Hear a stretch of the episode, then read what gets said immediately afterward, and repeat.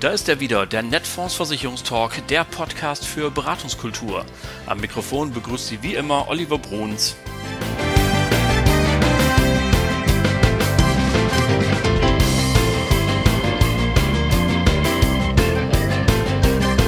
Heute spreche ich mit Frank Hettnacker, Vertriebsvorstand der Alte Leipziger Hallische Gruppe, über den beginnenden Wahlkampf.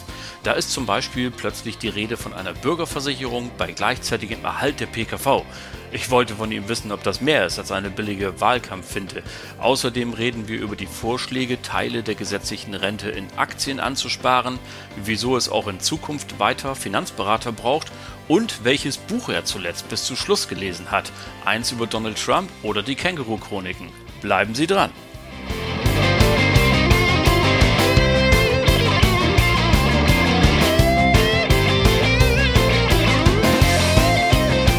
Ja, moin aus Hamburg, liebe Hörer und Hörer, ganz herzlich willkommen. Heute ist die 25. Folge Netfonds Versicherungstalk und deswegen zunächst einmal ein wirklich ganz herzliches Dankeschön an Sie alle, die uns jede Folge wieder einschalten, die uns abonniert haben und so weiter. Das macht uns hier natürlich unwahrscheinlich stolz. Danke dafür. Und äh, falls Sie uns zu unserem Jubiläum sogar noch eine besondere Freude machen wollen, dann bewerten Sie uns doch einfach mal da, wo Sie uns heute gefunden haben, bei Spotify, bei Apple Podcast, bei Podimo, bei Deezer oder auf unserer Microsite. Das wäre wirklich ein wunderbares Geschenk zu einem so kleinen Jubiläum. So, das soll es gewesen sein. Nun aber zu meinem heutigen Gast. Und als ich mich so ein bisschen vorbereitet habe, wie immer, habe ich gedacht, der Mann, der jetzt kommt, das ist einer von denen, für den wurde, glaube ich, der Begriff alter Haudegen erfunden. Der hat so viel erlebt in seinem Leben und ist eine Vertriebskoryphäe sondergleichens und deswegen auch Schluss der Vorrede. Ich begrüße aus Oberursel zugeschaltet den Vorstandvertrieb der Alte Leipziger Hallische Gruppe Frank Kettnacker. Moin! Moin, moin, Herr Bruns. Ich grüße Sie. Genau, ich grüße Sie auch. Schön, dass das geklappt hat und dass wir uns hier gemeinsam die Zeit nehmen, ähm, ein bisschen was miteinander zu besprechen. Erlauben Sie mir eine schöne persönliche Einstiegsfrage. Was denken Sie eigentlich, wenn Sie heutzutage an Kassel vorbeifahren? Ich äh, denke mir, ah, das ist eine wunderschöne Stadt. B, bei blauem Himmel und einem Sonnenschein jetzt am Herkules zu stehen, wenn das Wasser runterplätschert, wäre ein Ereignis wert, vielleicht mal dort anzuhalten. Und ich würde mir wahrscheinlich sogar ein ähm, MEG gönnen, also ein mega Erfrischungsgetränk dazu. Ja, das würde ich mir wahrscheinlich gönnen. Ja, sehr schön. Äh, das denke ich, wenn ich daran vorbeifahre. Der Bergpark ist ja 530 Meter hoch, von da aus steht man so ein bisschen über den Dingen und das ist ja vielleicht ja. für dieses Thema auch genau das Richtige. Lassen wir es dabei, mhm. denn wir haben uns ja eigentlich was ganz anderes vorgenommen. Ähm, so langsam geht der Wahlkampf los. HB muss Kandidaten, möchte man sagen. Alle haben jetzt mal so ja. ihre Spitzenkandidaten ins Rennen geschickt und die ersten Programme liegen vor. Und so wie es aussieht, haben eben sozialpolitische und damit ja immer auch Finanzdienstleistungsthemen ähm, einen besonderen Raum in diesem Jahr und wir wollen mal ein bisschen drüber reden. Und eigentlich wollte ich jetzt zu Beginn mit Ihnen ja ein paar Witze machen, so über Zombies und Untote und dann darauf kommen, dass die Bürgerversicherung mal wieder aus, aus dem Loch geholt wird, ja. alle vier Jahre wieder, möchte man sagen. Aber äh, es gibt doch diesmal einen neuen Unterton. Und zwar äh, ist ja ganz aktuell nochmal ein Papier der Bundestagsfraktion Bündnis 90 Grüne auf den Tisch gekommen, die sich, wie zu erwarten war, natürlich auch wieder für die Bürgerversicherung aussprechen. Aber jetzt sagen, wir wollen die PKV dabei erhalten. Ist das jetzt ein ganz billiger Wahlkampftrick oder glauben Sie, dass da mehr dahinter steckt?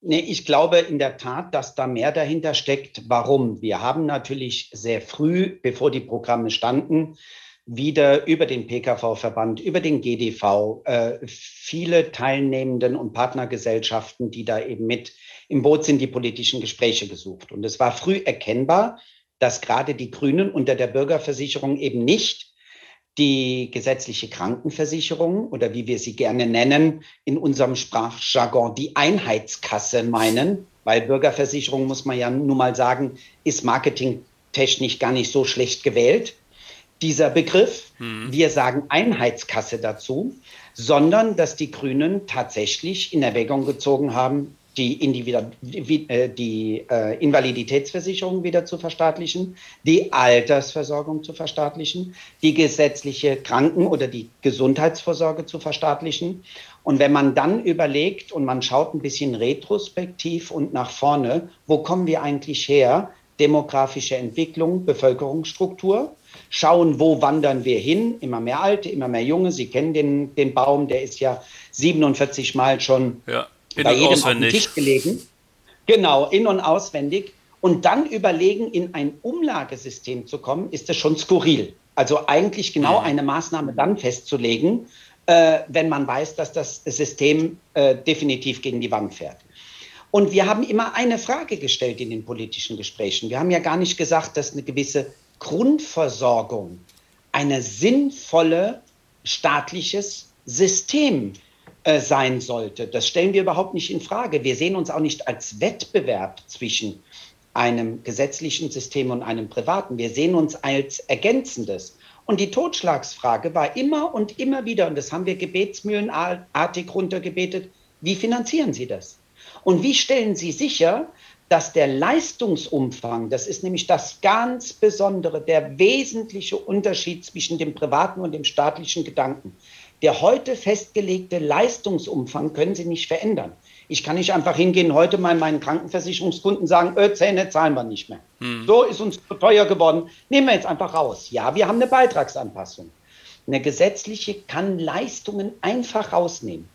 Wie gewähren Sie, dass die Menschen einen vernünftigen Versicherungsschutz auch in der Zukunft haben? Und wie wollen Sie das finanzieren? Wenn Sie uns darlegen, wie Sie das finanzieren, wäre es gut. Aber bisher haben wir nicht einen einzigen Finanzierungsvorschlag bekommen. Und ich glaube, dass man erkannt hat, das ist nämlich über Umlage alleine nicht zu finanzieren.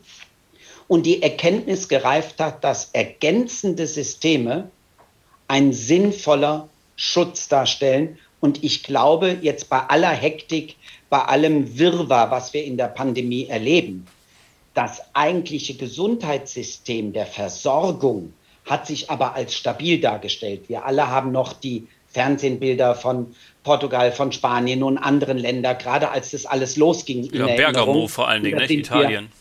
Wir, genau, und da sind wir einfach unheimlich froh, dass wir das Dreifache, Vierfache, teilweise das Zwölffache an Intensivkapazitäten zur Verfügung. Und das muss ja alles irgendwie bezahlt werden. Und insofern glaube ich, ist diese Erkenntnis gereift. Und das ist ein, eine gute Erkenntnis, die gereift ist, dass wir keine Wettbewerber sind, sondern dass die Ergänzung die sinnhafte Lösung für den Verbraucher ist. Das wird also sehr spannend werden, was davon überbleibt. Und äh, natürlich, ich sage immer, eine Wahlumfrage fünf Monate vor der Wahl ist ungefähr so viel wert wie eine Bundesliga-Tabelle am 20. Spieltag. Ähm, da kann eben noch, da kann eben einfach noch eine Menge passieren. Wir werden das abwarten müssen. Aber lassen Sie mich noch eine Nachfrage stellen zur äh, privaten äh, Krankenversicherung. Ähm, ihre Kollegin Frau Schröder, die letzte Woche bei mir im Gespräch war, hat natürlich, sie ist bei der Barmenia für die Kapitalanlagen zuständig, hat natürlich auch gesagt, naja, die Niedrigzinsphase wird uns schon noch dazu äh, zwingen, die eine oder andere Beitragsanpassung noch zu machen. Ähm, und äh, stellt sich für mich die Frage, wenn Sie sich überlegen, als äh, privater Krankenversicherer, Stichwort Vollversicherung, wo können wir denn vielleicht noch kosteneffizienter sein? Denn Sie haben es ja gerade richtig gesagt, Leistungen sind heilig in der PKV. Einmal geschlossen, Hand drauf, gilt ein Leben lang. Aber natürlich achten Sie auch auf die Kosten und müssen ja schauen im Sinne der versicherten Gemeinschaft, was können wir tun? Wo sehen Sie denn in der Vollversicherung noch Einsparungspotenziale, wo Sie sagen können, da können wir vielleicht noch ein bisschen Schräubchen dran drehen? Ähm, wenn ich diese Frage jetzt beantworte, äh, bitte ich alle Zuhörer, die das jetzt hören, nicht als ein Marketing-Gag oder einstudiert zu sehen, sondern wirklich mich authentisch ähm, auch für die Zukunft daran zu messen. In der Krankenversicherung, wenn Sie rein Einsparpotenziale, wir sind natürlich sehr früh hingegangen, die Hallische Krankenversicherung und hat mit der Wechsel auf die Unisex-Tarife das wissen vielleicht gar nicht so viele, den Rechnungszins bereits damals auf 2,5 gesetzt. Mhm. Das heißt, wir sind sehr früh hingegangen und haben die Unisex-Tarife dazu genutzt, unseren Zins anzupassen. Das hat zu einem Wettbewerbsnachteil geführt, logischerweise. Ich wollte es gerade sagen, das war schmerzhaft. Ne? Das war schmerzhaft für uns.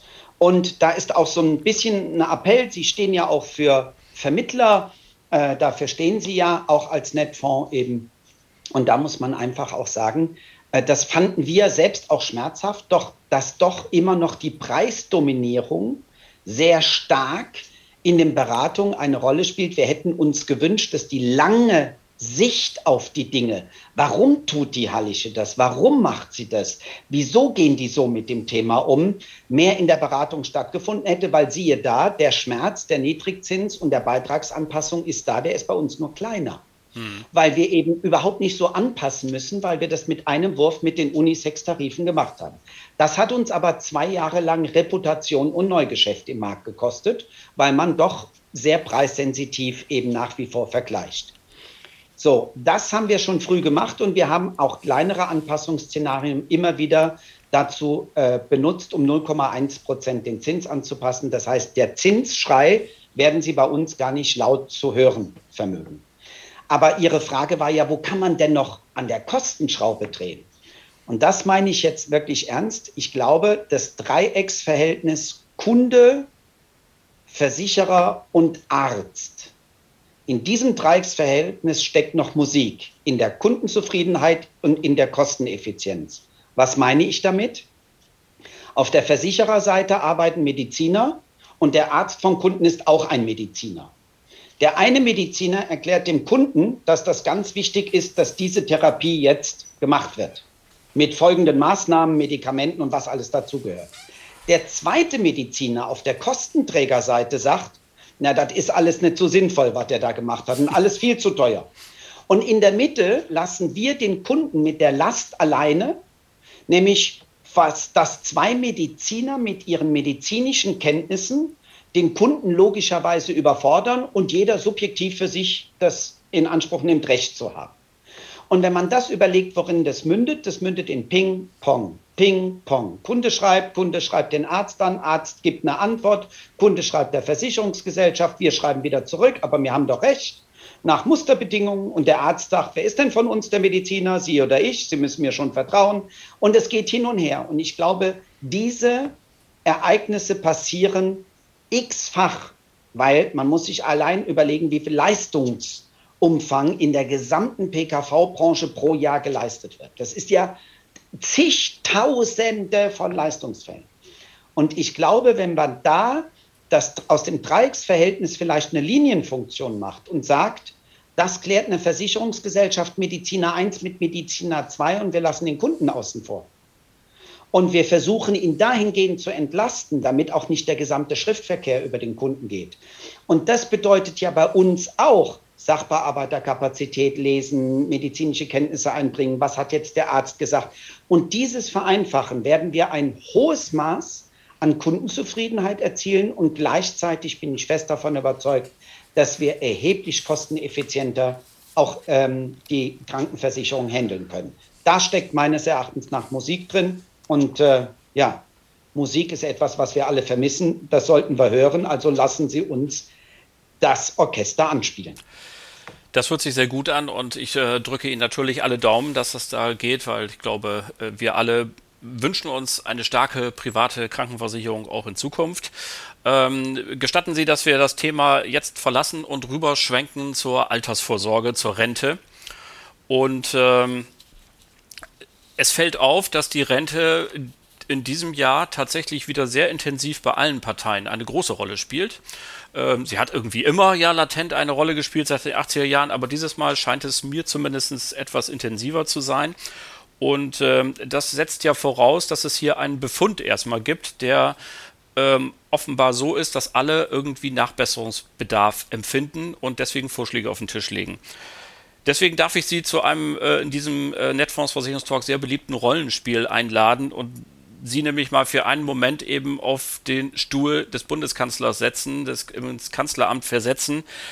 Und wenn Sie also das aus der Perspektive des Staatsoberhauptes sehen, oder des, des Kanzlers, Staatsoberhaupt ist ja der Bundespräsident, äh, Staatsoberhauptes sehen und sagen, ähm, Sie hätten jetzt die Verantwortung quasi für alle 80 Millionen und nicht nur für die Versicherten Ihres Hauses.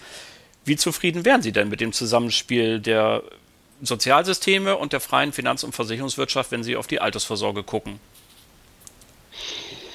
Ich wäre auch nur zum Teil zufrieden. Ich glaube, ich würde als Maßgabe eine andere Marschrichtung vorschlagen und würde versuchen, aus einer Debatte die Altersversorgung, die die Zufriedenheit der ähm, treuhänderisch mir verwalteten Bevölkerung zur Verfügung gestellt wurde, für die Zukunft besser steuern. Was meine ich damit? Wir haben natürlich in dem Thema auch Altersversorgung sehr viel Ideologie mit drin. Und Ideologie und Wahlkampf tun in Themen wie Pandemie, Altersversorgung, haben die einfach nichts zur Sache. Wir können uns trefflich drüber streiten. Von mir aus, was ist nachhaltig grün? Da muss auch Ideologie ein Stück mit rein. Das ist okay. Altersversorgung ist ein faktischer Umstand.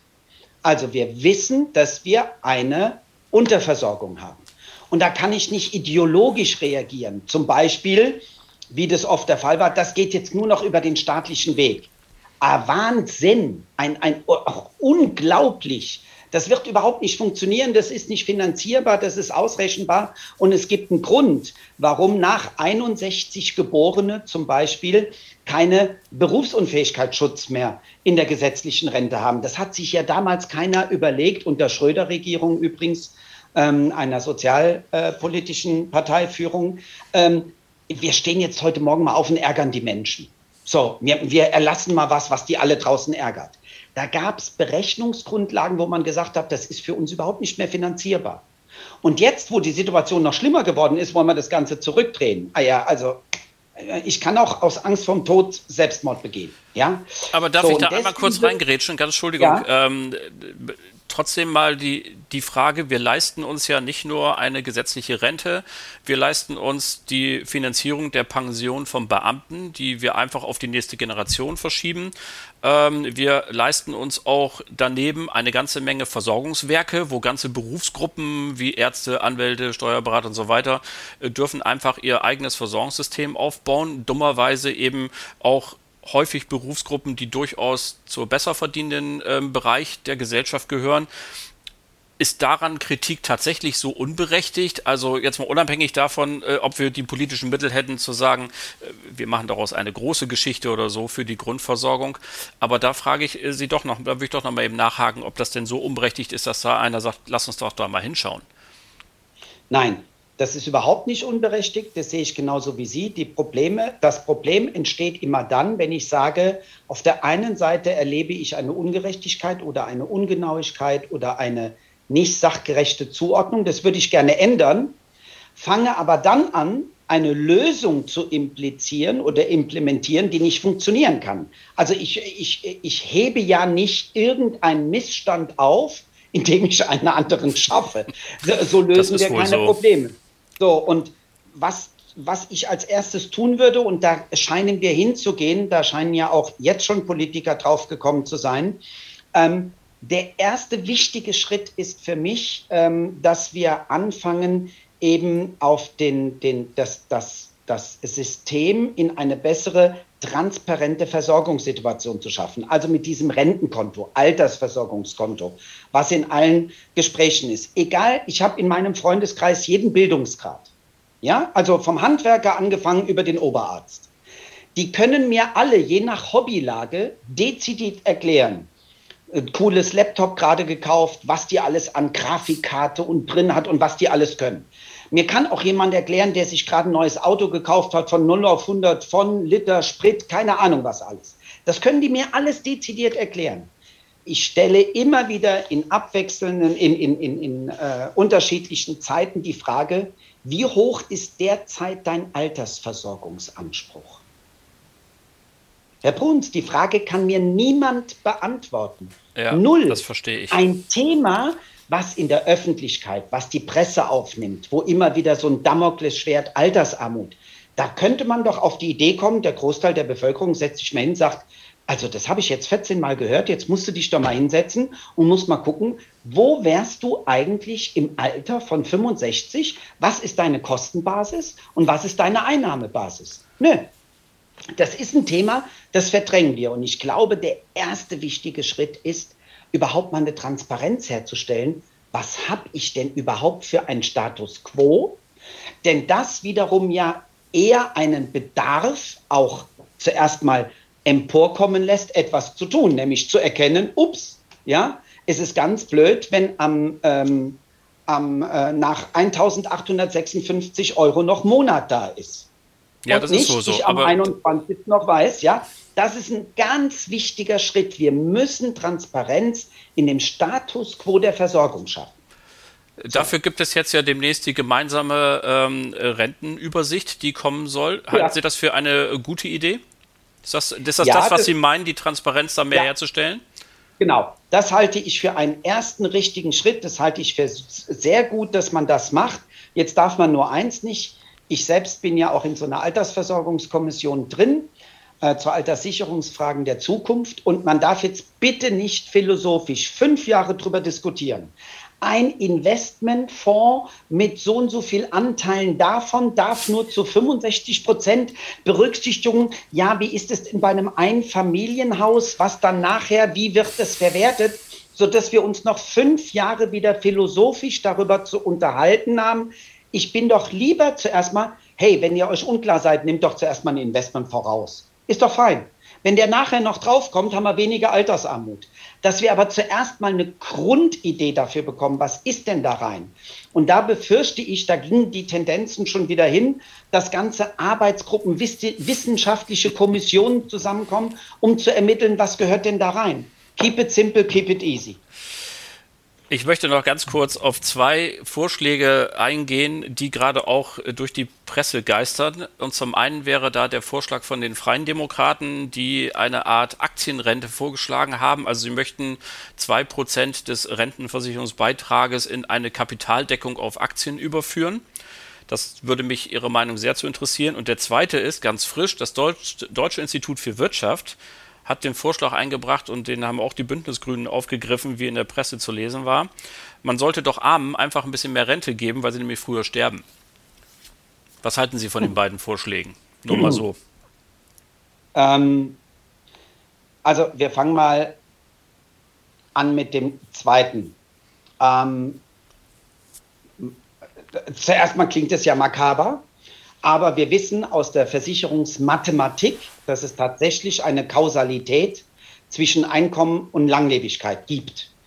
Deswegen kennen Sie, dass zum Beispiel ähm, Renten im Markt begrenzt sind. Auch wenn ein Kunde die Möglichkeit hätte, den Monatsbeitrag als Beispiel für eine 30-jährige Rente zu, äh, äh eine 30.000 Euro Monatsrente zu bezahlen. Ich möchte mir die einfach sichern über eine Gesellschaft wissen wir, dass wir am Schluss nur noch Hesters hätten und das wäre ganz schwierig. Dann würde das ganze System nämlich nicht mehr aufgehen, nämlich der versicherten Gemeinschaft und der Logik, die dahinter steht. Dass wir grundsätzlich etwas tun müssen und das finde ich absolut richtig, wenn man sich Rentenverläufe anguckt über 35 bis 40 Jahre Einzahlung in Niedriglohnsegmenten, die trotzdem ihre Arbeitsleistung gebracht haben, aber nun mal zu der Kostensituation, die man heute vorfindet, überhaupt ein Leben kaum noch möglich ist, wie Wohnen, Essen und, und, und. Hiergegen muss was getan werden. Das heißt, es muss was getan werden im Umlageverfahren und ich finde es auch richtig, das, was getan wird an zusätzlicher äh, ähm, an zusätzlichem Geldmittelfluss, der ja irgendwo herkommen muss. Wo kann man den hernehmen? Den kann man auf der einen Seite aus steuerfinanzierten Mitteln, ich bin aber felsenfest davon überzeugt, dass wir das, und jetzt spreche ich wieder das System an, was Sie vorher hatten, wir haben ein hohes Ungleichgewicht in Berufsgruppen. Und wenn man hier ein wenig mehr Gleichgewicht herstellen würde, ob das die ganzen Zusatzversorgungselemente, wenn Sie an die Bankenzusatzversorgungselemente denken, wenn Sie an die Pensionen von zigtausenden von äh, Beamten denken, all diese Regeln, wenn man das mal etwas mehr in einen Einklang bringt und dann das Zusatzsystem ergänzend die Privatwirtschaft als ergänzendes Mittel, glaube ich, kriegt man eine gute Finanzierung hin. Das ist der erste Punkt. Damit würde man auch mehr Grundrente schaffen für schwachere Einkommensgruppen. Das ist der zweite Punkt. Dann muss man natürlich auch mal an Gehaltsstrukturen in Niedriglohnsegmenten ran. Also das ist, finde ich, sowieso etwas, was im Moment eine Schieflage in Deutschland bringt. Und jetzt sind wir noch bei dem Aktienmoment, bei der ersten Frage, da switch ich gleich über. Ja, das wäre total sinnvoll. Wir müssen mehr in Chancen, an, chancenorientierte Anlagen gehen. Dazu braucht man aber das Selbstverständnis, das gibt es nicht umsonst. Also wenn wir weiter auf dem Standpunkt stehen, 100% Garantie, höchstmögliche Rendite, kein Risiko. Diese Welt haben wir schon verlassen. Also die 80, 70 Prozent Garantie meines eingesetzten Kapitals werden die morgigen 100 sein. Hm. Das ist aber eine kulturelle Sachlage, die muss einhergehen mit äh, Aufklärung der Bevölkerung. Also meine Kinder, die sind gerade alle jetzt die letzte aus der Schule raus, von vier Stück, alle Abi. Die können Ihnen alles über den 30-jährigen Krieg erzählen. Die können Ihnen alle möglichen geschichtlichen Dinge runterbeten. Die können auch ein, eine wunderbare mathematische Gleichung aufstellen.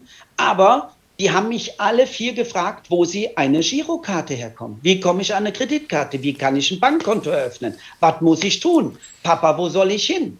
Wir brauchen auch finanzielle Bildung. Wir brauchen Finanzbildung in unseren Schulen. Und dann kriegen wir auch in der Bevölkerung die Bereitschaft dafür hin, zu sagen, wir müssen in chancenorientierte Anlagen, die aber auch in der Eigenverantwortung ein gewisses Risiko mit sich bringen. Und die schwanken auch mal die Kurse.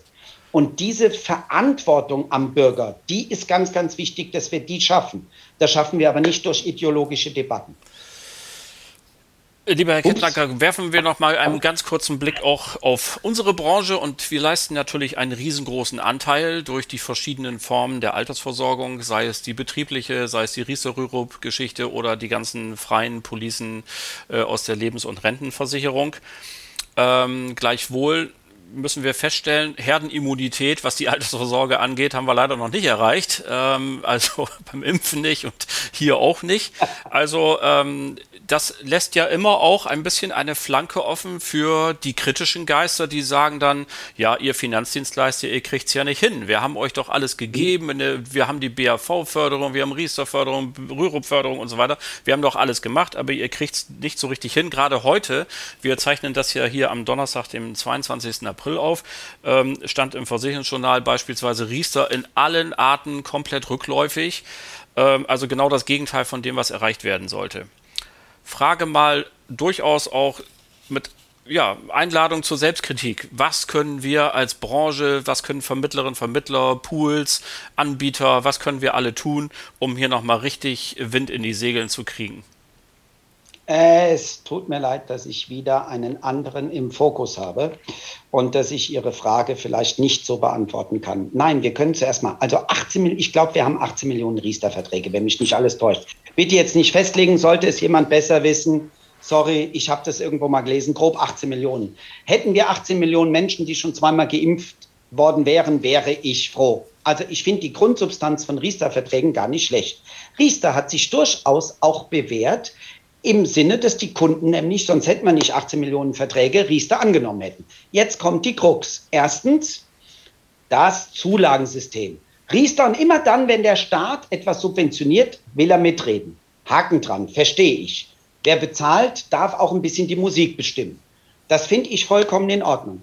Aber warum wir das immer so kompliziert machen müssen? Es ist unerklärlich. Die Administration des Zulageverfahrens ist ein Kreuz. Und dann sagt man noch gleichzeitig, ihr bösen Versicherungsvermittler, bei den Zulagen kassiert ihr auch noch Provision. Das ist nicht rechtens, das ist nicht gut, dass ihr das macht. Und ihr bösen Versicherungsgesellschaften, ihr seid auch noch so blöd und zahlt die. Das macht Riester und, äh, viel zu teuer. Liebe Bundesregierung, dann macht es doch für den Kunden verständlich. Also wir machen es total komplex und kompliziert, wundern uns, dass der Kunde damit alleine nicht klarkommt. An wen wendet er sich? Logischerweise an den Berater seines Vertrauens. Der soll umsonst arbeiten, während wir wieder Diäten erhöhen oder 6% äh, äh, Corona-Zulage im öffentlichen Sektor durchbringen weil wir es arg so kompliziert machen. Und dann hat ja einfach, warum ist es rückläufig, Riester? Naja, die Kampagne der Politiker hat doch gewirkt. Das war doch eine flächendeckende, vernichtende Marketingkampagne. Und die Gazetten von äh, A wie Allgemeine, von äh, Z wie Züricher Tagesblatt haben jeden Tag darüber geschrieben, vertraue keiner Lebensversicherung, vertraue keinem Berater und vertraue nicht Riester. Na gut, wenn ich jetzt ein Jahr lang erklärt bekomme, wir leben in einer Pandemie, Also ich habe es mittlerweile geglaubt. Ich erlebe das so, ich glaube es. Und wenn Sie über Monate hinweg hören, Riester lohnt sich nicht, lohnt sich alles nicht mehr, die Kampagne der Politiker hat gewirkt. Und jetzt machen Sie Ihre eigene Wirksamkeit der Kampagne den, den Beratern und der Gesellschaft zur Last. Ey Leute, macht's euch bitte nicht so einfach. Tut mir leid, da spiele ich nicht mit. Riester war ein gutes Produkt, es war ein Förderungs- und es gibt eine Menge Familien, da war Riester ein sehr gut ausgeschöpftes Produkt. Aber keiner kommt damit alleine klar ohne den Berater und der soll arbeiten ohne Geld. Also finde ich ein super System, wenn ich Staat wäre. Vorhin haben Sie gesagt, ich bin jetzt für den Moment Bundeskanzler. Das würde ich als erstes ändern. Und zwar Entbürokratisierung. Hört endlich auf, damit die Menschen zu, in, in Bürokratiemonster reinzujagen. Ich darf das kurz am Rande erzählen. Ich weiß, es ist ein Podcast, da muss man auch den anderen zu Wort kommen lassen. Ich hatte gerade meine Mutter, 78 Jahre, herzkrank, habe ich begleitet in die, ähm, sie ist jetzt geimpft worden. Und da habe ich sie begleitet ins Impfzentrum. Wir hatten 68 Menschen Kontakt, bis die Spritze im Arm war. 68 Menschen, ich habe sie gezählt, Herr Bruns. Und wir mussten uns vorher anmelden, registrieren und Personalausweisdaten und welche Versicherung. Und das Ganze hat sich noch viermal dort wiederholt, bis die Spritze im Arm war. Das Beste war, als wir hochkamen, das ganze Impfzentrum Frankfurt, äh, das ganze Messezentrum Frankfurt ist übrigens ein Impfzentrum. Da stand als erstes jemand, als wir die Rolltreppe hochkamen, sagte, ja bitte. Da habe ich gesagt, zum Brian Adams Konzert. Da hat er gelacht. Da sage ich, warum stellen die denn da einen ab, der sagt, ja bitte, ich kann doch gar nichts anderes als mich da impfen lassen. Das ganze Messezentrum ist ein Impfzentrum. Was wir an Kosten und Bürokratie da aufladen. Entschuldigung, da ist der Gaul mit mir durchgegangen. Das Aber ist, das ist der Grund. Das ist doch genau das, warum ich am Anfang gesagt habe, für Sie wurde ja unter anderem der Begriff alte Haudegen erfunden worden, erfunden und ähm, das ist doch auch in Ordnung. Und der flammende Appell zur Entbürokratisierung, äh, wer würde ihn nicht unterschreiben, ähm, dass wir äh, da sicherlich gelegentlich über das Ziel hinausschießen, um das mal ganz vorsichtig zu formulieren. Und Sie haben gerade ein sehr schönes Beispiel gebracht. Lieber Herr Kettnacker, ähm, es ist gute Sitte in unserem Versicherungstalk, dass wir unsere Gäste auch immer ein ganz bisschen persönlich kennenlernen. Und äh, deswegen möchte ich auch Ihnen in einem kleinen Mittelblock sozusagen ein paar ähm, Fragen stellen, die eher so privater Natur sind. Und äh, das erste, die erste Frage Fall. ist immer, wie bitte? Na gut. Und na gut. Welches Buch haben Sie zuletzt bis zu Ende gelesen? Ähm, das waren die Känguru-Chroniken von Marc-Uwe Kling. Das äh, ist ja sehr vorbildlich. Das ist nämlich ein sehr lustiges Buch in der Tat. Ich habe mich kaputt gelacht. Ja, das glaube ich, ich Ihnen sofort. Ja, also achten Sie drauf, wenn einer von Ihnen jetzt ein Ei haben will an der Tür. Da, äh, das könnte übel enden. Welches Buch haben Sie denn begonnen und haben es dann aber wieder weggelegt? Weil Sie gesagt haben, lese ich doch nicht zu Ende. Äh, ja, tatsächlich. Äh, der äh, Moment, der, äh, der Mann, der nicht verlieren kann, äh, äh, Rick Riley, das ist eine, geht über Donald Trump mhm. und es wird in Verbindung gebracht mit dem Golfsport. Das ist ja so ein leidenschaftlicher Golfer und wer Golf spielt, weiß, dass Golf ein wenig die wirkliche Charaktere eines Menschen zum Vorschein bringt weil ähm, sie spielen eigentlich nur gegen sich selbst und das ist ja mit am schwierigsten. Das und so. ähm, das habe ich angefangen zu lesen. Das hat mich auf der einen Seite zu sehr aufgewühlt, ähm, äh, weil ich der Person einfach sehr kritisch gegenüberstehe und all meine Überlegungen über diesen Menschen äh, wurden da manifestiert, weil der Rick Riley den gut kennt, äh, den Trump und auch schon mit ihm gespielt hat. Und zum anderen rückte aber dann einfach die äh, Präsidentschaft, die war dann beendet, das ganze Tovavo und, und, und. Und plötzlich war das für mich gar nicht mehr so interessant. Und das habe ich bis jetzt nicht zu Ende gelesen. Ich bin in etwa bei einem Drittel angekommen.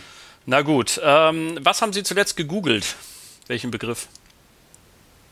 Zuletzt gegoogelt war. Oh, was habe ich denn zuletzt gegoogelt? Das war gestern, habe ich gegoogelt gegoogelt, ich glaube irgendwas mit Reisebestimmungen. Reisebestimmungen, ähm, also rundherum gibt es irgendwelche neuen Auflagen an Reisebestimmungen in Verbindung jetzt mit dem Bundesgesetz, weil wir, ich bin ja verantwortlich für den bundesweiten Vertrieb. Und ich muss natürlich immer gucken, die Mitarbeiter wollen immer Orientierung haben. Also was darf ich, wo, was gilt, wie, in welchem Bundesland. Jetzt arbeiten wir auch bundeslandübergreifend. Was in dem einen gilt, gilt dem anderen nicht. Und dann habe ich diese ganzen Reisebestimmungen, Ausgang, gibt es wirklich eine bundesweite Regel. Und da habe ich mir gestern so ein paar Sachen durchgelesen, damit ich da einfach im Bilde bin aufgrund der neuen Verordnung. Amazon oder stationärer Handel, wenn er denn offen hat? Ha, da bin ich der Klassiker. Da bin ich der echte Klassiker. Amazon Info, alles, was ich nur möglich machen kann im stationären Handel. Verbrennermotor oder E-Auto? Ja, leider, also Verbrennermotor, gebe ich offen ehrlich zu, hängt einfach mit meinem Job und der Mobilität zusammen. Also ich fahre ungefähr 65.000 Kilometer im Jahr. Und wenn ich das alles eh, da bräuchte ich immer so einen Tankwagen, so einen E-Tankwagen mit mir, damit ich auch in einer zumutbaren Zeit von A nach B komme. Würde aber sofort, wenn eine flächendeckende Versorgung da wäre und es für mich einfacher werde, würde ich sofort umsteigen, weil ich wirklich die Zukunft unserer Umwelt auch in meine Kinderhände übergeben will, an meine Kinder, die auch noch eine vernünftige Grundlage des Lebens haben. Und ich bin der Meinung, da sollte man Verantwortung tragen und seinen Teil dazu beitragen. Joggen, Radfahren oder Schwimmen?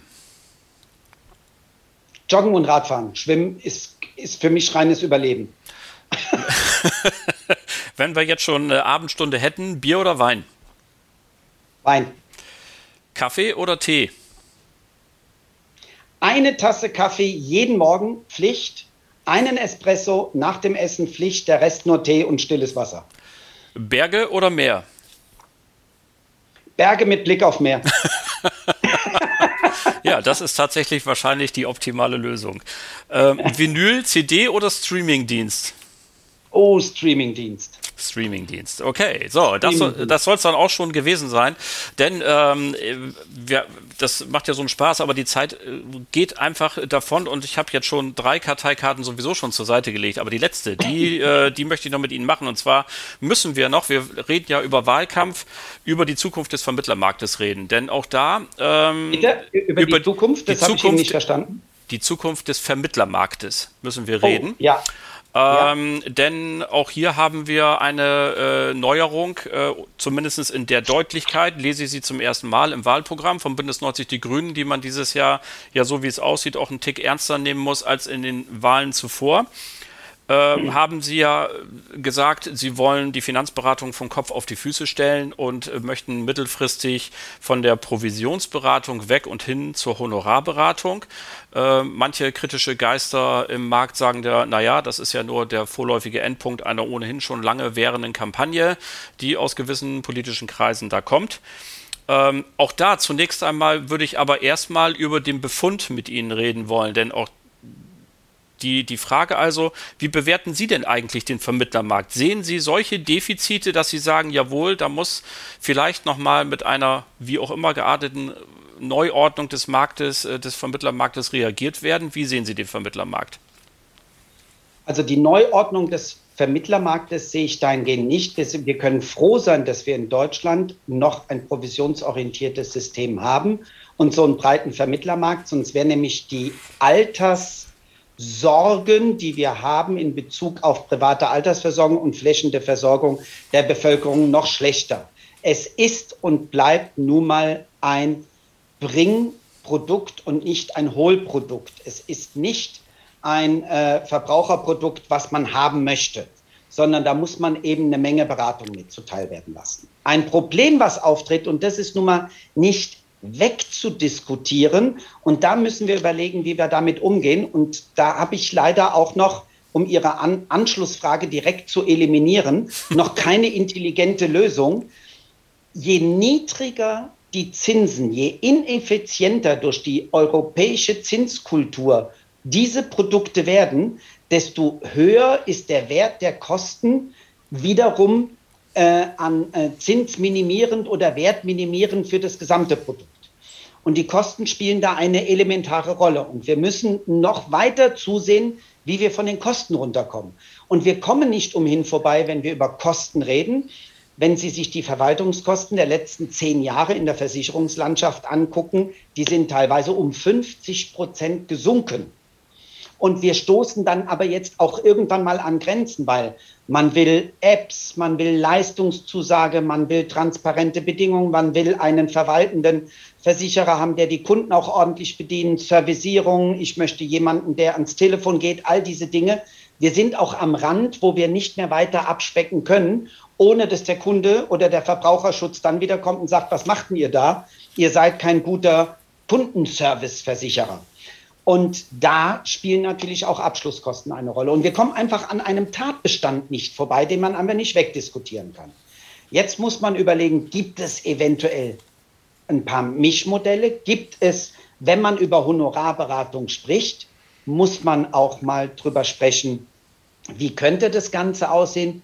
Gibt es eine subventionierte Honorarberatung, das auch vielleicht noch äh, der Versicherer gibt es mehrere Kostenverteilungsstellen, denn wenn Sie auf die reine Honorarberatung gehen, gerade die, über die wir vorhin gesprochen haben, die Sie zu Recht angesprochen haben, Herr Bruns, die Niedriglohneinkommen, die ja eine größere Rentenlücke im Alter haben, Sie glauben doch nicht, dass die im allen Ernstes Beratungshonorare aufbringen werden, nee, um sich zuerst mal über den Status. Das wird noch schlimmer und damit geht die Schere weiter auseinander.